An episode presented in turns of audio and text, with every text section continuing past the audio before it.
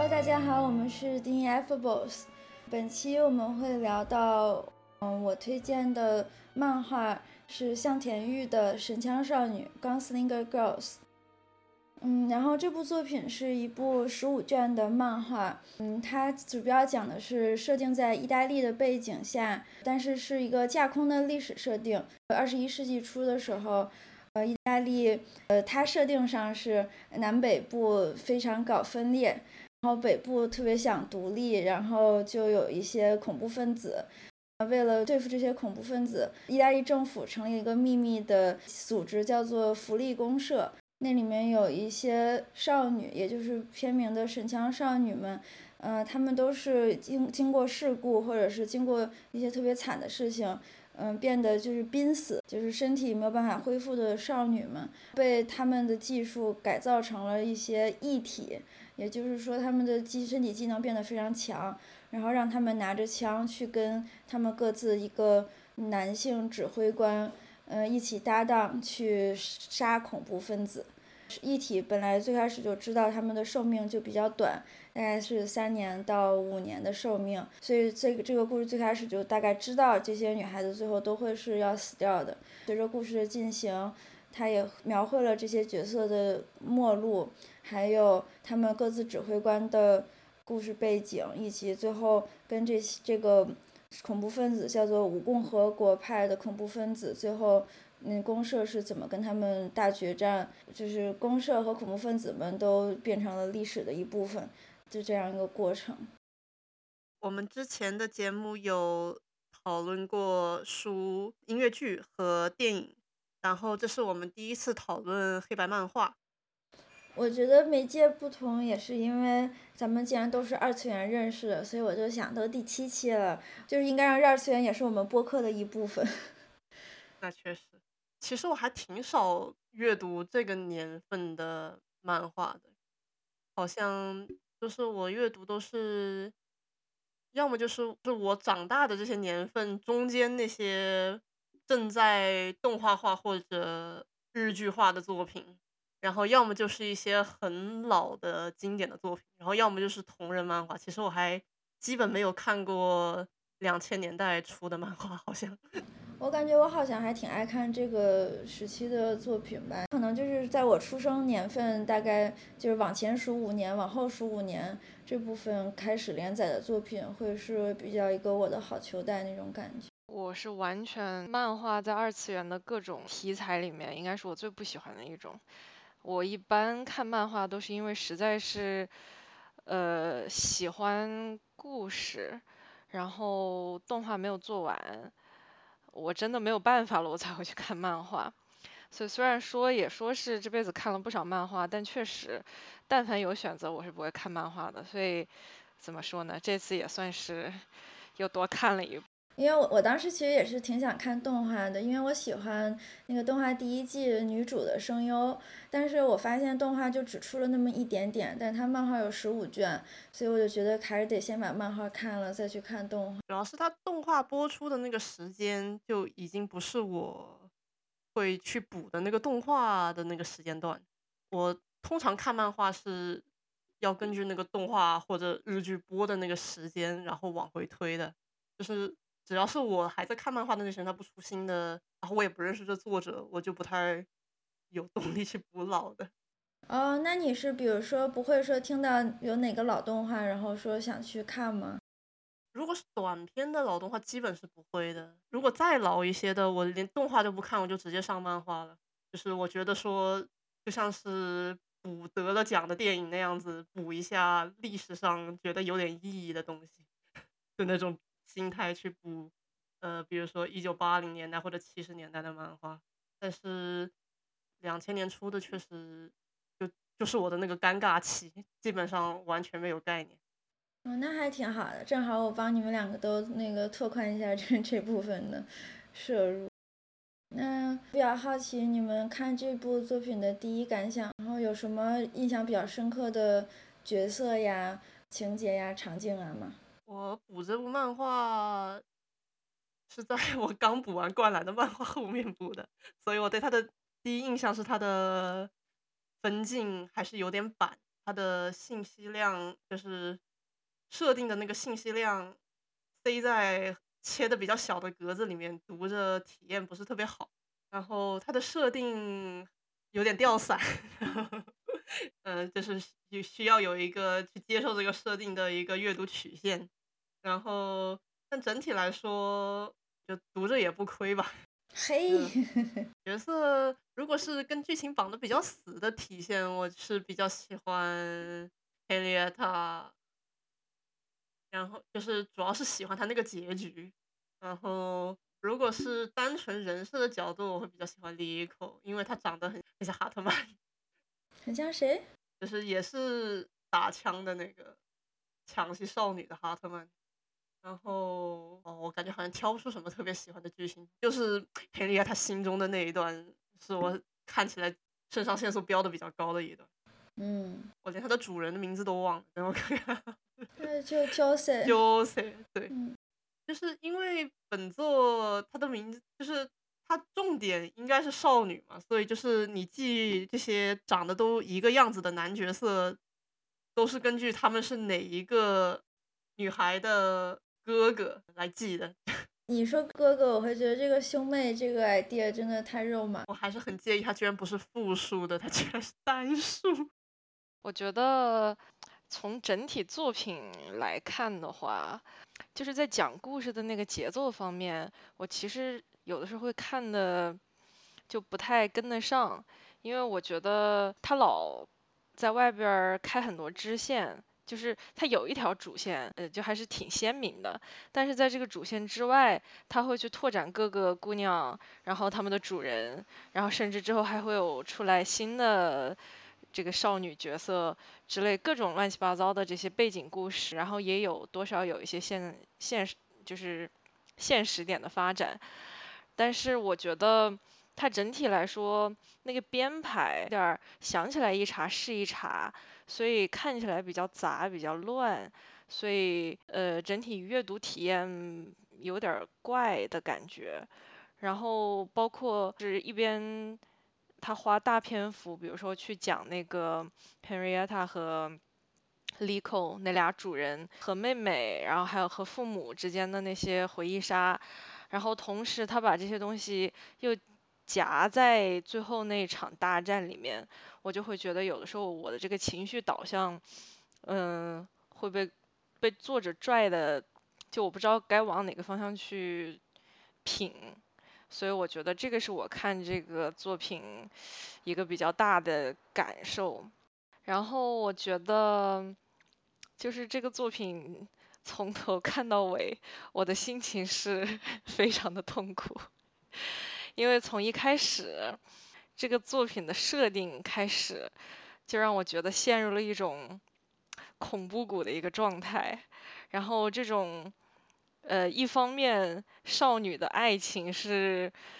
被洗脑和药物强行引引导出来的一个东西，这个概念和一个就是老叔和少女的这么一个非常就看起来很有爱的一个呃生活状态。这从头到尾真的让我感觉到了非常的恐怖，然后这个恐怖到结局的时候都一点没有消散，然后所以我整体看下来，真的就是觉得这个东西它比起说是什么严肃文学啊，或者说是呃我也不知道正剧之类的这样这类的东西，它对我来说更像是一部 非常经典的恐怖片。然后可能因为我觉得这个东西整体给我造成的这种恐怖的印象太深了，所以要说角色的话，我可能就没有力气去投入感情，然后也没有什么特别喜欢的。如果说情节的话，其实我觉得最后 Henrietta 突然想起来自己。生前的事情，突然给它主人来了一枪，那个地方，我其实，在那个瞬间我是非常兴奋的，但是接下来他俩就心中了，就让我又回到了那种恐怖的感觉里，所以 也就是昙花一现的喜欢。感觉这个设定的影响真的有点太大。真的是我，我是觉得，我说实话，我没有觉得我自己是一个很有道德底线的人，但是这部作品让我找到了我的道德底线。Oh my god！这样我会觉得我真的超级没有道德底。我最开始看第一卷的时候，我还在社交媒体上吐槽，就是我感觉我是在呃皱着眉头看，就完全为了性癖放出这样一个设定，呃和一个作品的一种并行的状态。但是我看着看着好像就接受了这个设定了。我觉得他这个设定很多是直男这种宅男媚宅向的这种作品，他很多设定就是性癖放出嘛，但是。我觉得这个作品它恐怖的地方是说，它这个设定，它要特别努力的去 justify 它的道德正当性，但是它又补丁打的又不是特别完全，就是因为它不是一个完全架空的世界观，不是特别能够体现说，就是它一定要造这么一个道德恐怖谷的必要性，而且它还试图刻画的特别纯爱，我觉得不是特别能够投入到这种情绪里。当然，我觉得探感到那么恐怖谷，可能也是说，因为这都是老书练少女，他要是练少男，他可能就不会有那么大的意见了。对，我就是觉得，嗯，老男人和少女之间的这个权力隔差，因为他这个故事，虽然说你说他的具体设定可能多少有一些架空的意味，但是他。做的这个现实方面的这个落地，他做的太完善了，所以就是你没有办法去把这个老男人恋小女孩这个部分去给它分割出来，然后当成一个异世界的东西去看待，所以这个问题会让我觉得尤其的恐怖。再加上本身我也是女性，然后看到女性被这样对待，我就会感到更加的吓人。如果是男性的话，我可能比较容易物化一下，真的，对，可以抽离。我的女性认同感还是不够强，这个对我来说不是重点，不是最重点吧？就是我觉得这个不光是老叔让少女服从于自己，这个还是政府命令老叔让少女服从于自己。这个少女是没有独立、没有真正的人格，因为她没有历史，她没有记忆。他，然后他还是通过药物控制，就是说，在这种情况下去讨论说他的那些爱情波动是不是真实的，我只能说，那他活着他就会感受到一些东西，但是我们需要去讨论这个吗？但同时他没有特别让这些少女的心路历程说服我的同时，他也没有让这些老叔的心路历程说服。这些老叔不都是公务员嘛？基本上他们和政府之间的这个。关系也写的一种特别假的温和，我然后但是最后剧情的落点是反恐，我就整个人都特别的混乱。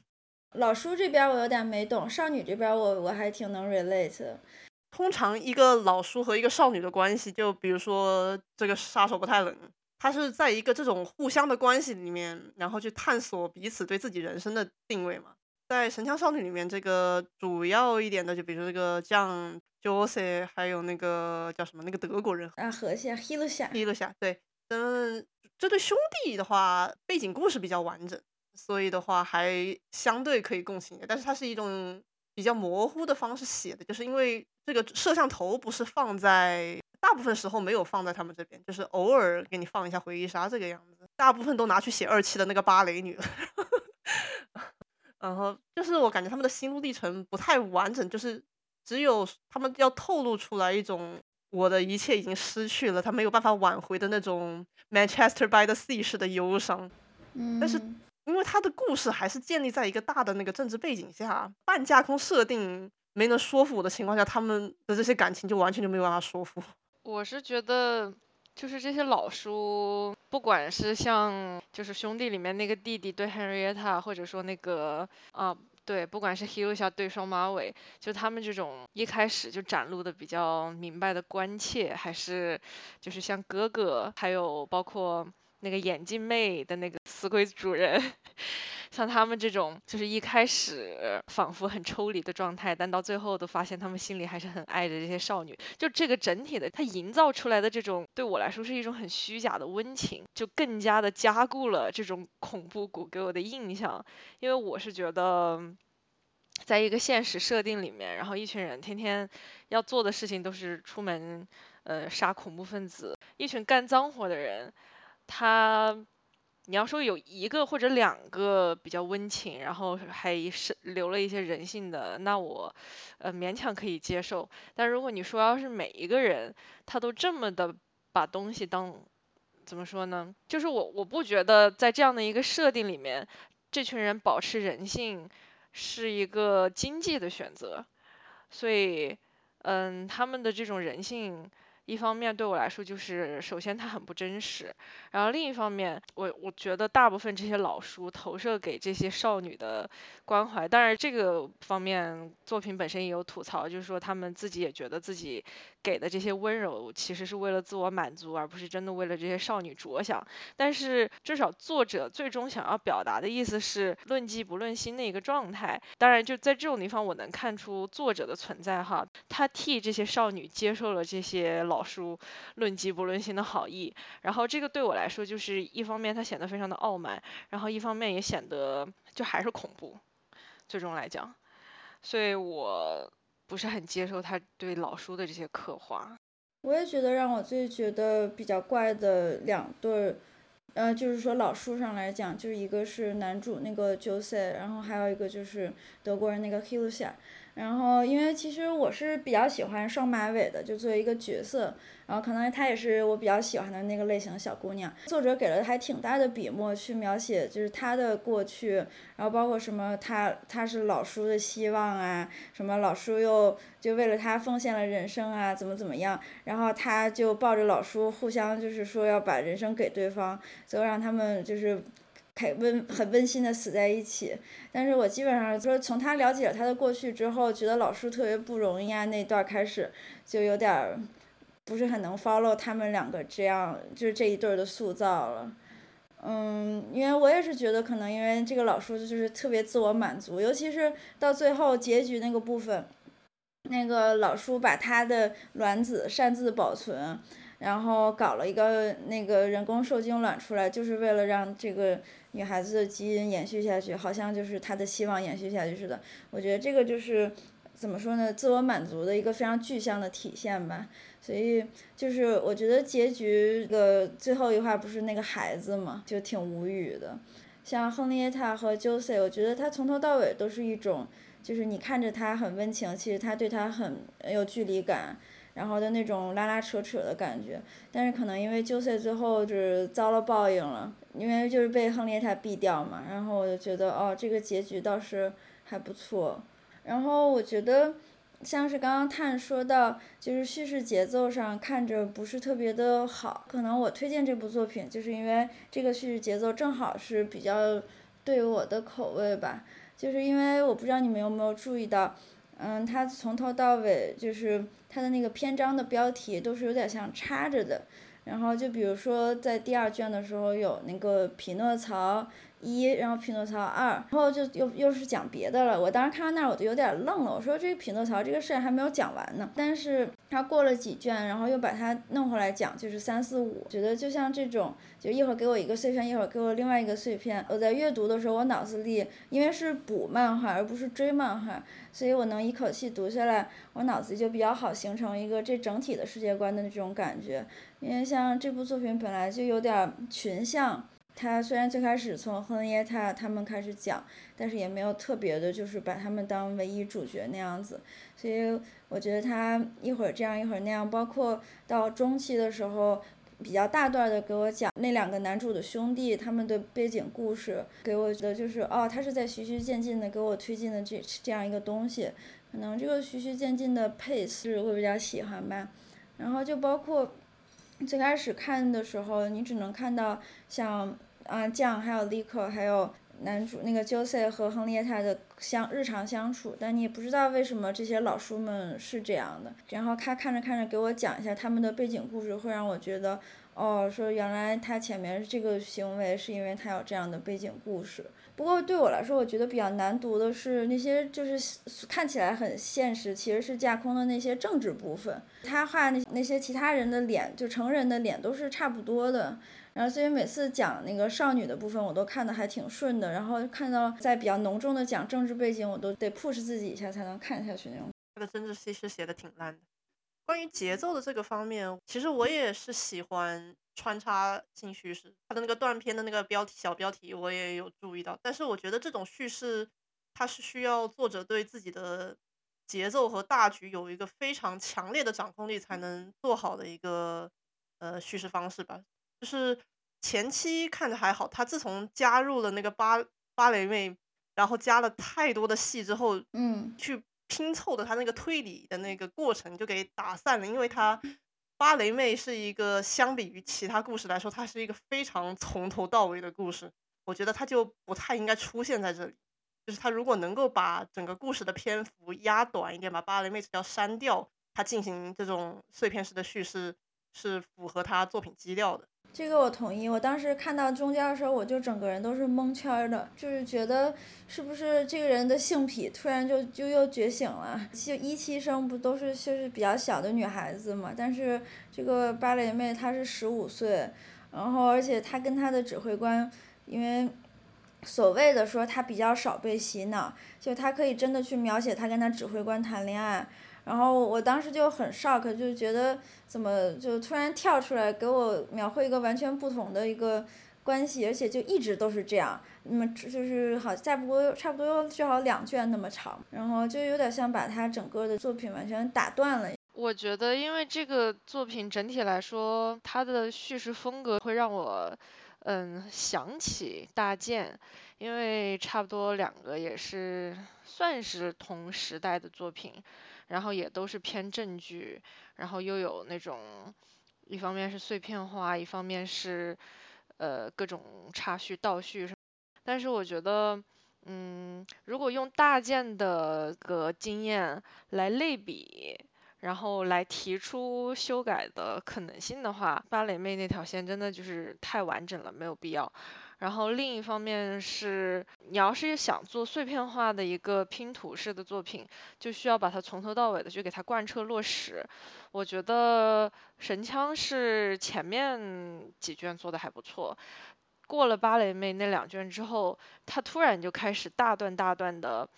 提供信息了，而不再去做那种一点儿一点儿的挤牙膏式的那种拼，然后一下这个作品的这个割裂感就显得还蛮严重的，因为一旦你信息给的太完整的同时，你的故事。推进又不够有力，然后导致你这些支线完全把主线给遮掩住了之后的这样一个叙事状态，我觉得其实就是这个作者已经显得非常力不从心，然后这个故事讲的也就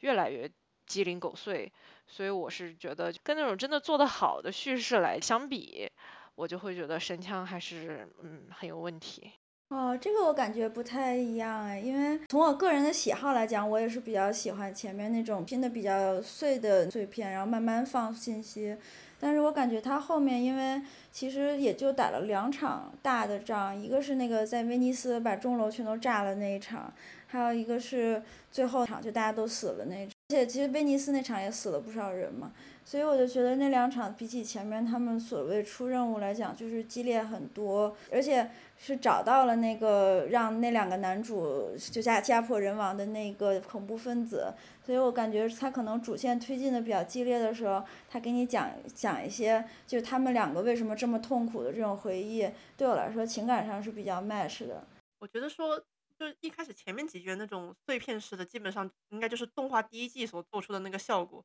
也就是这个作者他。不想要的那个效果，我也是觉得他前中后期基调不同。他如果每个阶段想要放出不同类型的信息的话，他需要有一个更加稳定的基调吧。回忆杀，我觉得他应该就是放一部分到在前面一点会好一点，就是应该是中后期吧，就是关于嫂子和那他妹妹的那个回忆杀，特别完整的放了好几话吧。嗯，我就觉得。感觉不太应该出现在那个地方。我其实比较喜欢的回忆杀，一个是妹妹刚刚在回忆杀里出场，很非常女鬼的那种感觉。嫂子和妹妹那一段，我其实一直都觉得，呃，有点太明快了。我觉得反正不会有任何一个西西里人是那个感觉啊？是吗？南北矛盾那么深的情况下，造这么一个就像绿皮车一样扯淡。我 没看过绿皮车，就是他这个恐怖分子就是一个极右派，是因为南。南北的经济导致的一个独立问题，你就想象一下，如果换到南北战争的那种情况下，你出来一个很明快的黑奴，然后跟主角的白人少女搭上，我就就会觉得这个东西太殖民主义了，就让我感觉很不适。包括他和那 Jose 的关系是。上下关，当然这种程度的伦理问题，在这部漫画里面已经完全 不太重要了。就反正我觉得这个作品的政治和文化的使用，让他的感情变得更诡异。我觉得其实他这个漫画，如果根据他前期铺盘的方式，就不太应该有最终大战这个东西。就反恐这件事情，你把它想成一个最终大战，就是一个首先这是一个非常日漫的思维。第二，它呃，它就是需要。做一个多线的收束的一个动作戏嘛？如果做这个大战，它其实是偏离了讲述这些少女的日常和他们的定位，而只是给他们敲下一个结局的这么一个做法，我是很能体现这些少女的意志。包括是那个眼镜妹最后出来的那段演讲，我就觉得好像其实根本就接不太上。就是我就觉得最终大战的这个做法，其实主要是为了给。这个兄弟的线做一个收束，但是我觉得他对本来应该去主要描绘的那些少女不是一个合适的一个设置。我一般反正也不喜欢看最终大战，可能是所以有一些偏见。对，我也觉得。哦，这倒是。我是觉得，就是自从讲完芭蕾妹的故事之后，这作者就完全把少女这个概念当成老书故事的一个背景板，然后一个。挂件一个添置物，嗯，只是去做一些附加值。在芭蕾妹的故事结束之后，这个作者他的每一步都只是在描绘这些老书的生活，就让我觉得你不如把这个作品名字改成《神枪老书》。刚是另一个啊，对啊，你改成神枪老师或者是神枪主人之类的比较好。特别就你刚才没没提到钟楼，我还没想起来。你一说到钟楼，我突然想起来那个贝阿托利切的，然后还有包括另一个那个那个卷毛的小姑娘，那那些小姑娘是一点。描述没有，然后之前也完全没有出过场，感觉就是这么莫名其妙的出来，然后送了，这就让我觉得除了莫名其妙和非常可悲之外，我找不到该用其他什么样的态度去去理解。包括他们创造了二期生，但是一直就不让二期生。参与真正的战斗，当然我也理解，就是因为一期生快死了，得赶紧好好再压榨一下，就是可以理解。但是我就觉得，可能也是我比较苛责吧，因为这作 这作品整体太恐怖了，我对作者有意见。但是我就觉得。比起说去更用心的，然后更努力的去挖掘这些少女的故事，这作者完全是就是他去选择了一条更简单，然后更更顺手，然后更男本位主义的一种行进方式，就会让我觉得 愈加的不爽。哇，我觉得我听了之后真的超级反思哎，因为感觉我后面就是有在 follow 比较 follow 这个。老叔们的逻辑，也不说逻辑吧，就是因为他们不是找到了那个恐怖分子，所以比较 push 嘛。我看到那些走向，然后就跟着走了。可能也有一部分就是因为最开始就说这些少女创造出来是工具，并且我其实是觉得，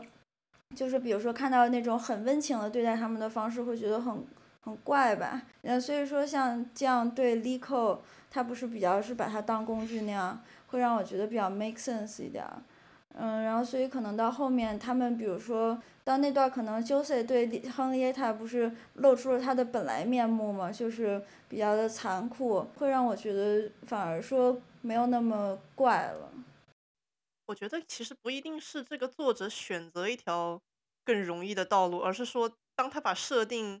设成说。这些人就是兵器，并且是物理性的洗脑，而不是说你从小给他，呃，洗脑教育灌大，就是他一个不太有转变的机会的情况下，他没有办法去他挖掘不出来这些神枪少女的主体性，所以他只能把重点放到这些男性成年人身上。但是我觉得，你虽然不能说芭蕾妹是一个写的很好的，或者说很令人喜欢的一个角色，或者怎么样的，或者甚至说一个很正常的角色，但至少我觉得，就是她表现出来的这个潜力，以及她在这个剧情中展现出来的她这个价值，我觉得是给足了的。不，你不能说因为这些小姑娘，呃，设定上就是工具，然后设定上是被洗过脑了，你就不不能给他们赋予更多的。背景或者说更多的情感矛盾，你包括像像 Henrietta，她能想起自己当年经历灭门惨案的那些回忆，我觉得这完全是一个可以挖掘。他如果你去挖掘他回忆起来之后，没有立刻被处理，而是就是以一种很混乱的状态参与战斗，或者说和和大家相处之类的。要真说的话，他给 j o s e 的那一枪，我觉得就算也算是一种挖掘。就是我觉得那一枪就很有灵性。如果他能以这样的状态多去做挖掘，我当然我承认这个肯定是一个更费劲儿，然后更不讨喜的一个做法。但是我觉得，嗯，感觉上来讲，好像作者没有这个倾向的感觉。这确实是，不过这样我比较好奇，你们怎么看安吉丽卡的那个整个故事线？哦，对，我就是刚想说，安吉丽卡也属于一个她的故事比较完整吧，就是从车祸一直到最后用狗来陪她送终。但是我觉得，其实就算这段关系内，他就是这个作者的倾向，好像就是是在表达说这些少女呃多么。可爱、可怜、天真，然后她的陨落，呃，多么值得令人惋惜。就是尤其在安吉丽卡上，这个问题特别严重，她就只是一朵，就是不是很能感受得到。除了一个作为一个纯洁的死亡的一个代表以外，你就感受不到别的东西。就是他，尤其是他中间，如果是可以通过回想这种事情来进行更多的挖掘嘛。但是他们他们的年纪太小，所以他们回想起来都是一些也是一些很小时候的闪回，要么就是创伤时刻嘛。然后他如果一受到大的损耗，又要拿药重新洗回去。就当然，它的设定是可以自己写，它可以选择一种更好去抒发这些少女自己想法的一条道路。但是，我觉得它更多的还是把这些少女作为一种呃象征去写，本来就不打算好好写它。托里拉是一个主体性更强一点的，安吉丽卡是一个完全被物化的存在。反正我我是这么觉得。我觉得安吉丽卡和他那个他那个主人意大利面国王子的那个故事，可能承载了我在这个这个作品里面百分之四十的恐惧。就是我觉得，我觉得作者在这个老叔的角色上投射了投射了太多同情。我觉得他的表现就是懦弱、废物、垃圾，但是就还是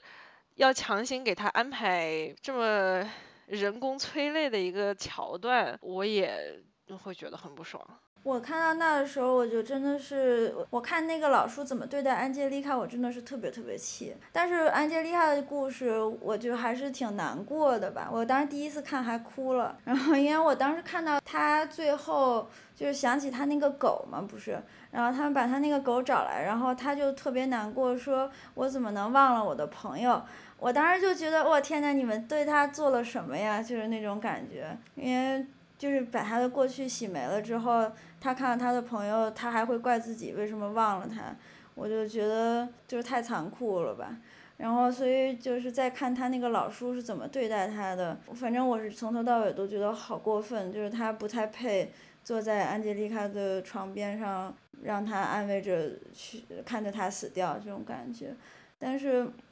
与此同时，我又我比较爱看他们当时就是公社刚建立的时候，就是有一些其他的工作人员，我可能就是爱看一种比较完整，也不是完整，就是比较详尽的一种设定吧。所以就是他看他就是有干这个工作人员，干那个工作人员，他们最开始就是还没什么活干，所以都陪着这个安吉丽卡，然后他们现在对他有不同的态度，然后这个是我比也比较爱看的部分。那个是个记者还是什么的？就是那个安吉丽卡主人一起编故事的啊，前女友那个他好像是那个呃绘本作家啊，任职于出版社，然后他后面是确实给他那个把这本做成了绘本，然后出版的。反正我就觉得他的作品里面的女的，好像确实都没有点脾气。看到这种东西，我觉得得被吓死了。反正我感觉就是，嗯，在有一些作品里面，你看见人遭遇不幸。或者以悲剧收场，你会感慨命运。但是我看《神枪少女》，我感慨的都是作者这狗贼。就是我，我觉得作者在这个作品里面，一方面是我觉得他的很多人物逻辑不通顺。结尾的时候，那个负责洗脑的那个医生，他不是呃给芭蕾妹说，我可以解开你的洗脑，然后让你知道你对你对你主人的爱是真的还是假的吗？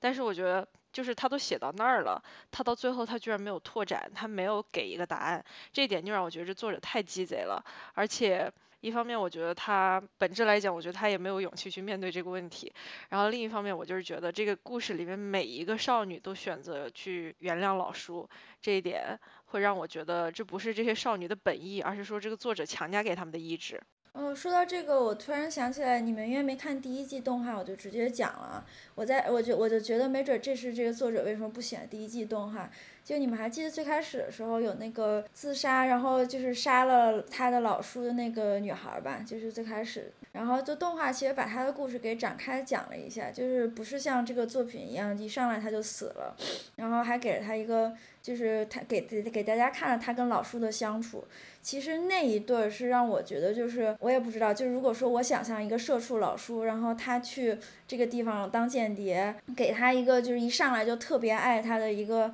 少女当他的搭档，那个老叔会所处的状态是会，我会想象他就是那个状态。其实那个动画里面那个老叔，他就觉得特别的吓人，然后其实他这个人就是他对比如说同事这都还挺好的，但他就躲着这个女孩，就是只跟他做必要的交流。然后不想就是就是在跟他有什么所谓温情的接触之类的，然后这个女孩就是特心态爆炸，然后把他杀了嘛，不是？然后我就在想说，他真的就是如果说有这两个人的关系不 work 的那种关系，他最开始有给你一个省事儿的答案，就是啊那样的话，他们可能就像这样就死掉了，就不再去描绘这种两个人可能之间不太 work 的关系。嗯，所以，但是动画相相比之下，因为它一共只有十三集，里面大概两三集都是在讲这个，就是反而端水端的比较平。反正我也觉得他就是在已有的那个几个主要角色里面，话题重复度有点高，然后确实也就是特别鸡贼。如果出现点问题的苗头，他就以一种很生硬的方式去掐断它。他可能他一开始造这个世界观的时候。性癖和文艺调促使的他创造了这么一个世界观，但是他后面发现这个世界观拓展出来有更多的伦理问题，他是想不通的。然后，所以他就确实他就完全不讨论他了。还有就是，他试图去 justify 这个世界少女存在的意义。然后，他中间还有一段是从医学角度试图在 justify，就是说什么他们推进了科研，然后什么你们以后能用的义肢，可能都是因为他们的存在才会用到。然后，所以他们的存在就是，就算他们死掉了以后，也是有就是这个意义传递下去。我当时就觉得好就太扯淡了，你们拿这个钱就是拿这个钱去救救人，难道不是比就是这么说还要更实在一点？但是这个议题的话，如果你放到中世纪那些解剖。尸体或者说 mad scientist，你根据正常伦理没有办法做的实验，有可能确实是有益的。就是，但他的这个伦理问题，他在给你定性是说，他就不管这个流程的正确与否，他总之觉得他的结果是对的，然后所以他是有意义的。他是他，我觉得他的目的是为了赋予这些神枪少女一个呃存在过的正面价值意义。对，但是他其实并没有。我觉得他应该没有怎么查这方面的医学道德，就是这种应该有很多历史参考可以参照，但是他也没有怎么去想，因为他他画这个东西就是为了证明说这种东西不应该存在，但它存在过，而且他们的存在有价值，就是他是一个先写结尾再补前面的人。嗯，我觉得就是像那个具体的存在意义，一个这个，一个是那个卵子最后生成的那个孩子。我总我在想那个年代的卵子保存技术很好吗？技术层面我都不能理解。不过那个他们那个医学感觉挺挺发达的，但是我觉得他会把那个卵子保存下来。那个人叫什么？希路线吗？我是一个在那个组织里面很有地位，然后他说话有人听的人，而且就甚至包括那个双马尾，呃，被改造成一体这个事儿，他都是不知情的。所以我很难想象他有什么样的政治资源，偷偷的保存下这姑娘的卵。我总觉得，其实从经济角度来讲，他们无论原本的肉体状态怎么样，我感觉子宫都是挪了，好像效率会更高。对呀，就是就像黑寡妇不也是这个设定吗？黑寡妇都没有生殖功能。先不讨论那些作者喜不喜欢把说没有生殖功能作为一个女性最大缺陷这种很男性中心的。生殖中心的思考未来，就是说，我觉得从经济角度来说，托列拉她其实也不应该有子宫了。她一开始也说了有，她其实没说这么明白，她就只说亨利耶她没有子宫，托雷拉有子宫，其他人都没说。嗯，但我感觉她是只说了托雷拉留下来的后代这件事情，我就会默认只有他留了子宫，因为他有子宫这件事情单独说的。但但我觉得就是只是其他人的那个指挥官没有那么疯魔，没有说偷偷留下他们的卵子。但我觉得这些少神圣少女都是政府的所有物，他们医学的那个设备全都在旁边，要保留这些东西应该很简单，不需要什么权限。尤其是他们这个 Fratello 的兄妹，他们给指挥官相当大的权限，就是自由度很高。我感觉政府对他们每一个个人都。不太有掌控力，也没有催他们写很多报告之类，就是很散户的感觉。所有老书里面只有他想着去做这件事儿，可能是因为我太不喜欢这种生育结局了吧？就这个是我最不能接受的一点之一。不过说到子宫，我记得我最开始看不是说亨耶他他说我没有子宫嘛，然后我看到那儿就有一种很怪，就是像探说比较恐怖谷的感觉，因为我当时就有一种。这个作者觉得他没有子宫是一种性癖的感觉似的破碎感。我觉得其实他 Henry 他这个角色的塑造就是往那种脱离了常轨却没有自觉的破碎少女这么一个形象去写的，然后也有点病娇吧。哇，这个词感觉真的死语了。我觉得他说没有子宫，男作者写这个不都是为了 性癖化吗？没有什么更多的期待。我在想，前两天我玩《死亡搁浅》，然后那里面有一个是拿七个月的婴儿，但我感觉他好像不是真正的婴儿，然后放在一个培养皿里面，就是它是个装备。我当时意识到这是一个极端的神枪少女的一个情景，因为就是也说那个婴儿一年后就要死了什么的，就连那样。他也没有设定说这个婴儿最开始就很亲你，然后你得就是从头培养跟他的好感呀之类的。然后平常他要是有什么说就是出任务很 stressed，然后你要经常照顾他。所以我就是再反过来想，觉得这个神枪少女最开始说大家被洗脑的很爱指挥官，真的太可怕了。我其实就觉得这个设定本身就不太合理，比起说有这种强烈的情感依附，我总觉得。从经济上的角度，应该是把它设定成只是说听到指令就会百分之百执行。但这个他也做了，就是他完全没有必要设置一个，嗯，他情感如此依赖指挥官的。因为如果这样子，政府想要收拾掉个别的，比如说像那个眼镜妞的那个主人，他就只能偷偷的干，就是万一起了冲突，岂不就是？政府搬起石头砸自己的脚。对啊，一个是这个，还有就是像比如说那个主人如果死了都不方便换，然后就是像那个 Clarice 那样只能废着了，就设定上完全没有办法自圆其说。不过我总觉得七岁的婴儿你要怎么培养好感，就给他喂东西吃吗？七个月不是，他就一直在培养皿里，所以不用喂东西，就是晃他。还有就是，如果我我打怪打特别厉害，他会说就是 B B，他觉得你也超出了他的预期那种感觉吧，给我感觉不像是我和一个婴儿，有点像我和我同事的那种感觉。其实神枪少女我也觉得他们就是同事啊，但是那个我像我刚刚说动画里面那个男的，就是他试图把他当同事来相处，结果就被杀了。不过这么想的话，难道不是反过来证明？他们这个情感依附的设定果然完全都不 make sense，就是完全不合理。你要如果说政府做一个在世界观范围内错误的实验方向，然后那他第二期就应该，他第二期确实给了更多的自由嘛，但是他第二期也没有完全自抑制的又想跟主人做爱，他。抛弃了很多探讨的这个设定必要性的机会吧。就刚刚探说第二期完全没有用到战斗里，我在想是不是他实在是就是没法自圆其说了，因为第二期就是相对第一期来说有很多的自我意志，而且被改造的人体也特别少。你们想象一下，如果让他们参加战斗的话。肯定就掉胳膊掉腿什么的，就是一明显就很残暴，所以他很鸡贼的为了逃避这个问题，就根本没让他们上战场。我觉得可能主要还是因为他懒得塑造更多人物，对他的角色已经够多了，他收现有的都很难了，所以他就主要就写芭蕾妹一个，就是你想不出别的二期有名有姓的二期生来。然后这个芭蕾妹还不像前面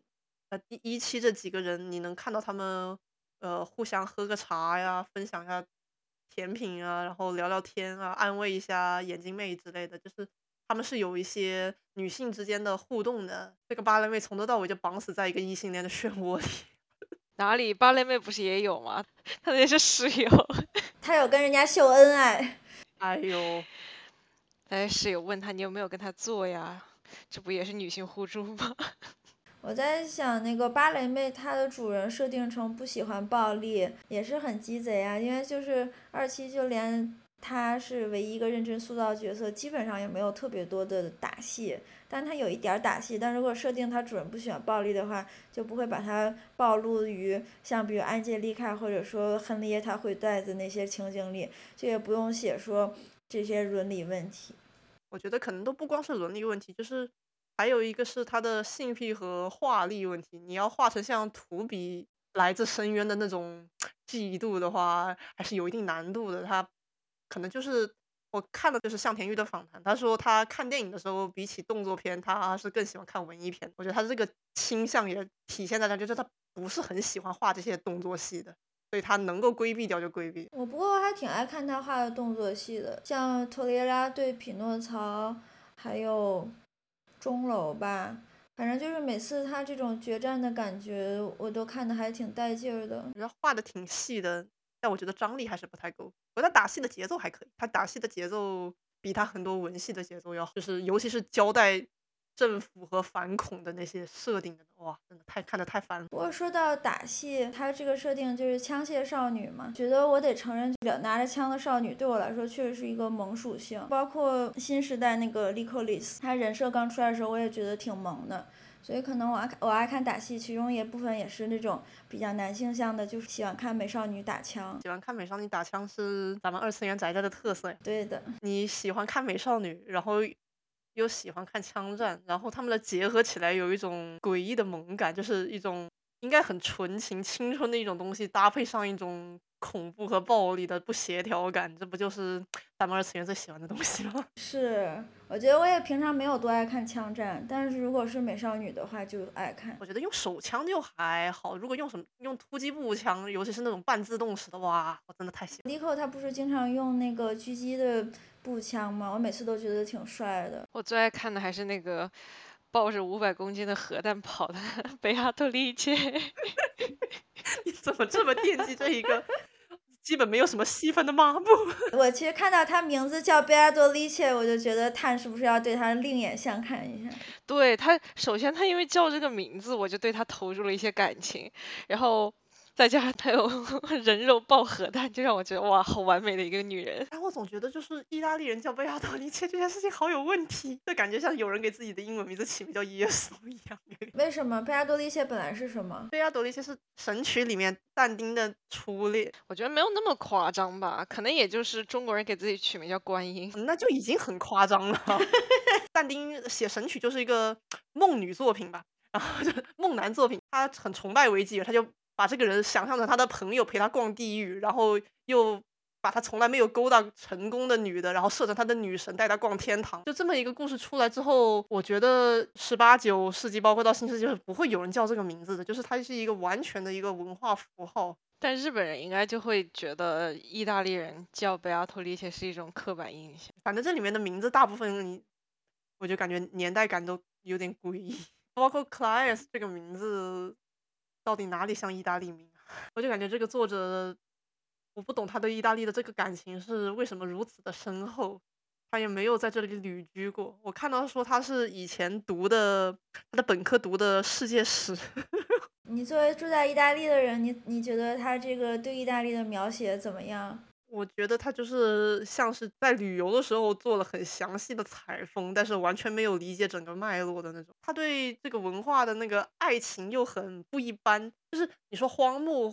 画九五的那种状态，就是他也是喜欢这个文化，但是他不是很，他更像是打卡式的，就是他就是做了这么一个背景，他没有试图说服你说这里是意大利，就是包括其实他画日本背景。他的杜王厅，你也不觉得它是日本，就是它就是一个展现动作戏的舞台，一个地儿。对，但是《神枪少女》它就是那种这个作者特别想做一个旅游片，就像 P A 以前画的那些动画的那些那些日本犄角旮旯的地方，我已经不记得了。就是他特别想要传达对这个地方的那个文化的热爱，但是。方向跑偏了的感觉。我作为没去过的人，我就还看得挺开心的。我可能就可能这就因为他没去过，我也没去过吧。嗯，反正这里每个人的思路我都不觉得像刻板印象的意大利人。但是思路的话，动画片里面的就是角色不都是说设定是在别的地方，其实是日本日本人弄的纸片人。对，但是那些通常设定不会对背景有如此的 fetishization。我在思考有哪些是外国背景的呃日本作品。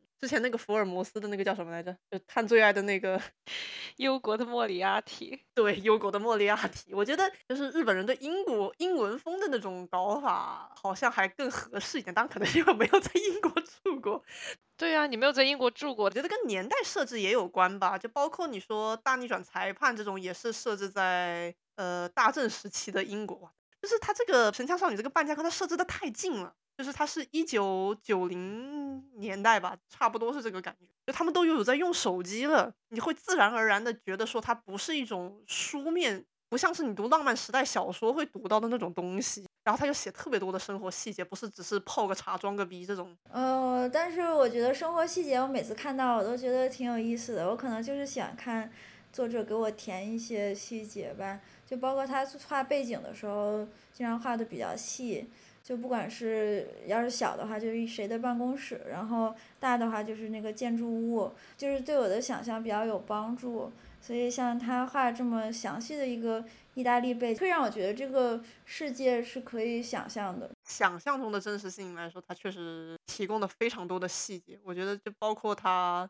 连矿泉水都在给你科普，就感觉他这种作为新鲜的游客的心态和没有去过的人是可能进行一些同频的吧。但我感觉他这个他这个作品整体展现出来的那个时代面貌，比较像是刚打完二战的那个区间。然后我后面看到他们拿出翻盖手机的时候，我真的整个人非常的。震惊，就因为我说实话，一直我的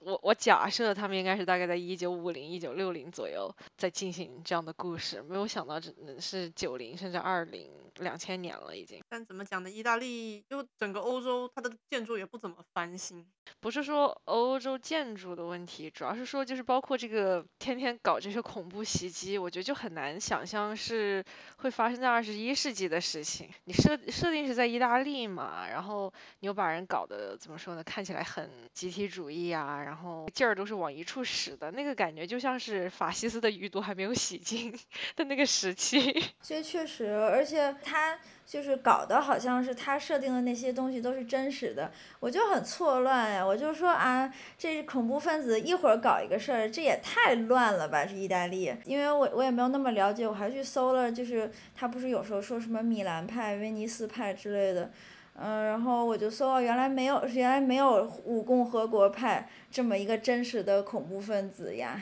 我总觉得他其实如果想要重心是真的想放在反恐上，或者说恐袭和这种关系上，他应该去把背景挪到爱尔兰之类的地方去。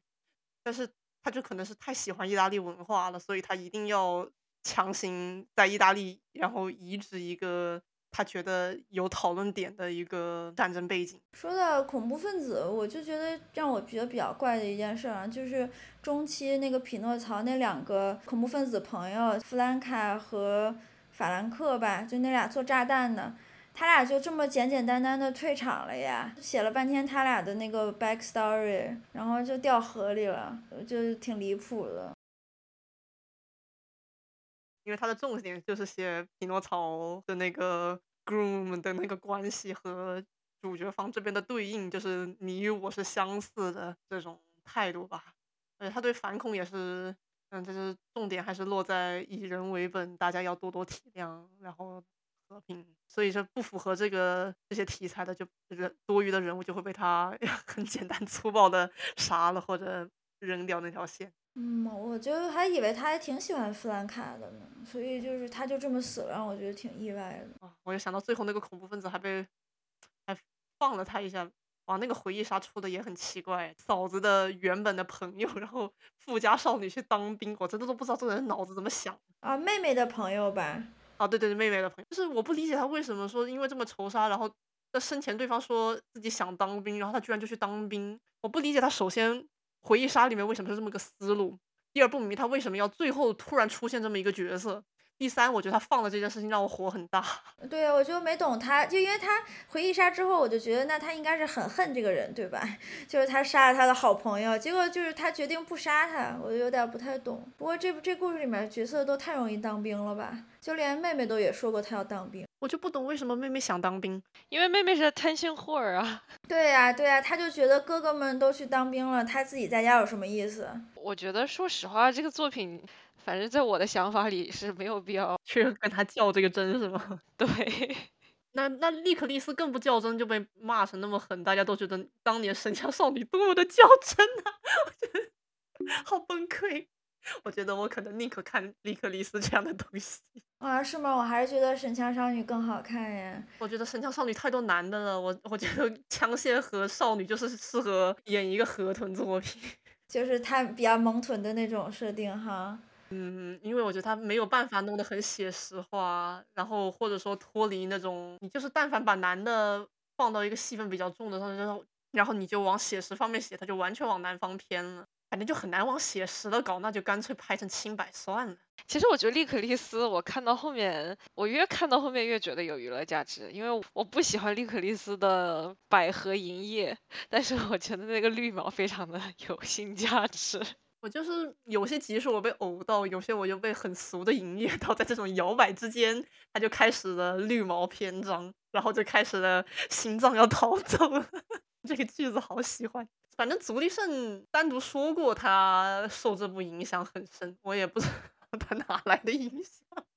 单纯就是美少女拿打手枪吧。政府机构的这一点也还是有的吧，因为美少女打手枪也有更离谱一点的叙事。比如说少女战车这种，或者强袭少女这种，一个是政府机构，一个是这种制服的感觉吧。像利克里斯，他强调是女高中生，然后神枪少女一直强调是幼女，不可能很暴力之类的，有一种隐藏性。还是视觉上还是喜欢枪械少女的，虽然并不能说是多么高雅的爱好，但是喜欢就是喜欢嘛。就是落实到作品层面上是。剧情是有点难把控，我觉得这种东西还是做手游比较好，只只卖人设，不要卖故事。说到手游，它还跟那个少女前线联动了呢。啊，我也看到了啊，那个画挺好的，对吧？我而且少女前线就联动的还挺走心的，就是给大家呃皮肤啊之类的都是这个故事里面有的这种情节。像亨利塔，如果我如果我没记错，还把他的死法也做进去了，还挺精彩的。不过我看到少前的那个联动，就意识到说，Lico 这个角色最高光的就是最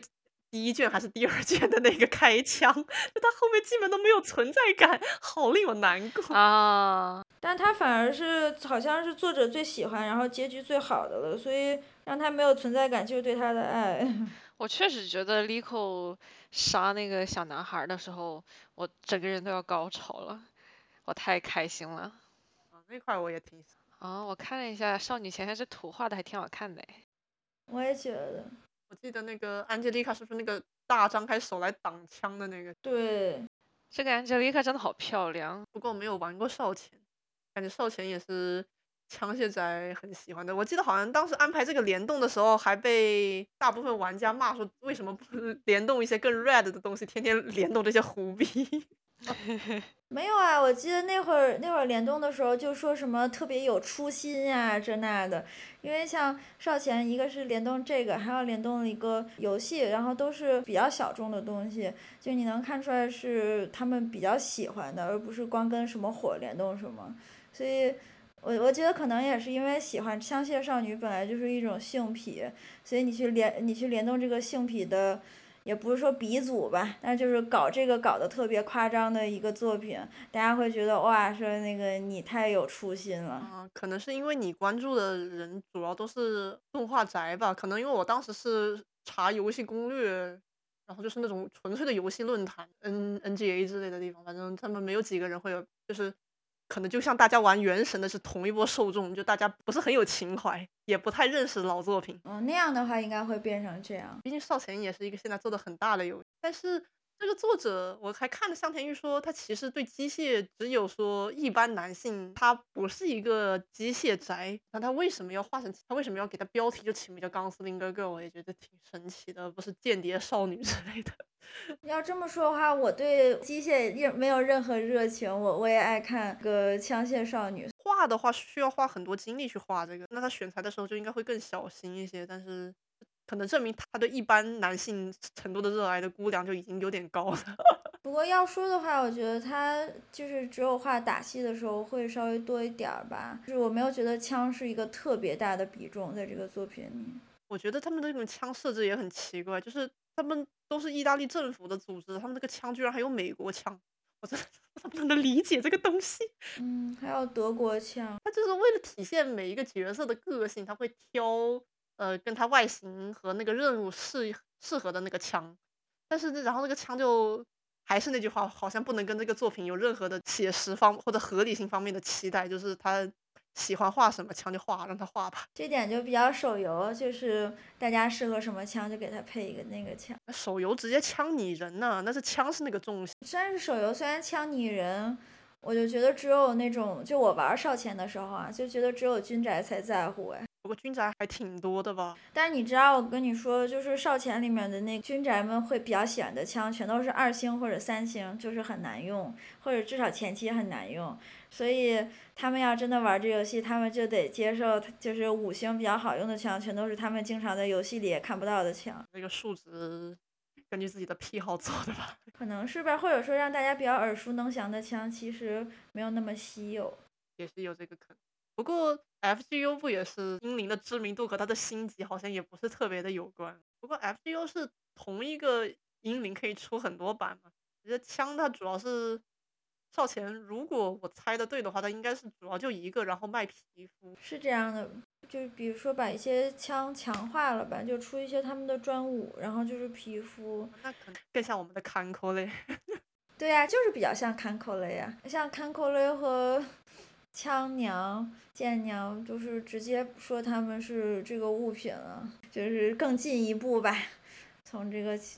枪，就是少女拿枪开始，就干脆就直接放弃思考。我觉得这样放弃思考挺好，就是圆不了的这个东西。对呀，就是懒得管了，直接拟人。然后我想再单独夸一下动画第一季，其实做的还不错，音乐和声优选的我都特别的喜欢。那还原创的挺多啊。嗯，不过我觉得那个原创还挺惊喜的。总觉得说，如果都已经换了一个媒介拍的话，它，除非是说展现动作戏这些漫画，确实会有它局限性的东西以外，如果它能够做的更好的原创，不是一件观感上会更有新鲜感吗？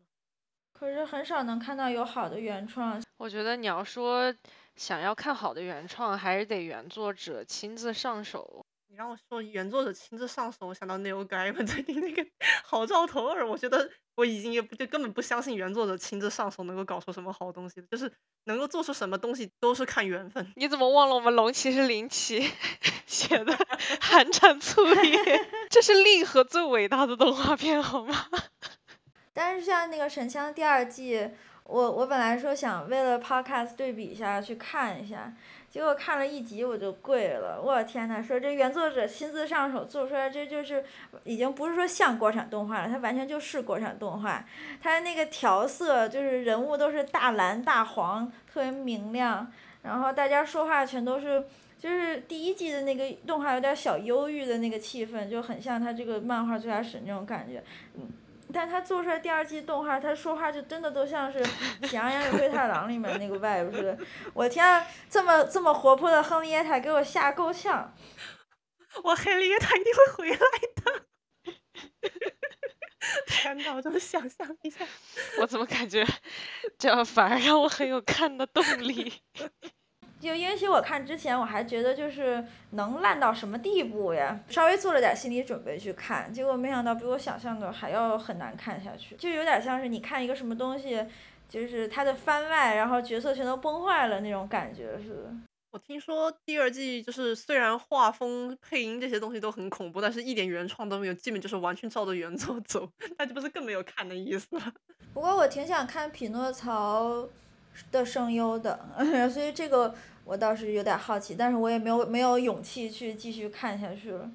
那说到这个第二季啊，他们那个就第一季的那个 h i l u s a 的声优，就是我觉得有他那个德国人很沉闷的那种感觉，就是还挺符合我想象。第二季是一个特别爽朗的一个。大哥，我就说这是谁呀？就是完全就不是 Hilo。原来声优都换了吗？我看到第二季的 Hilo 下是松风雅也，我操，真的假的？好崩溃呀！对，是的，是的，就是他特别爽朗的一个声线，然后声优就全都换了。呃，然后第二季的那个酱换成子安了，倒是别有一番风味吧。第一季的那个。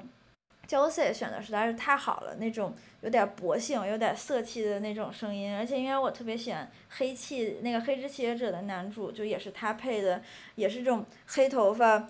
呃，薄性喜欢看星星的男人。一季 Jose 这个声优是本城莲呢，我们的话题又绕回来了。但是他感觉不是用的本城莲的声线。不过我总觉得 h i l u 也不是很沉闷的德国人，我觉得他就是如果。松风雅也才是那种会把卵子留下来的人设。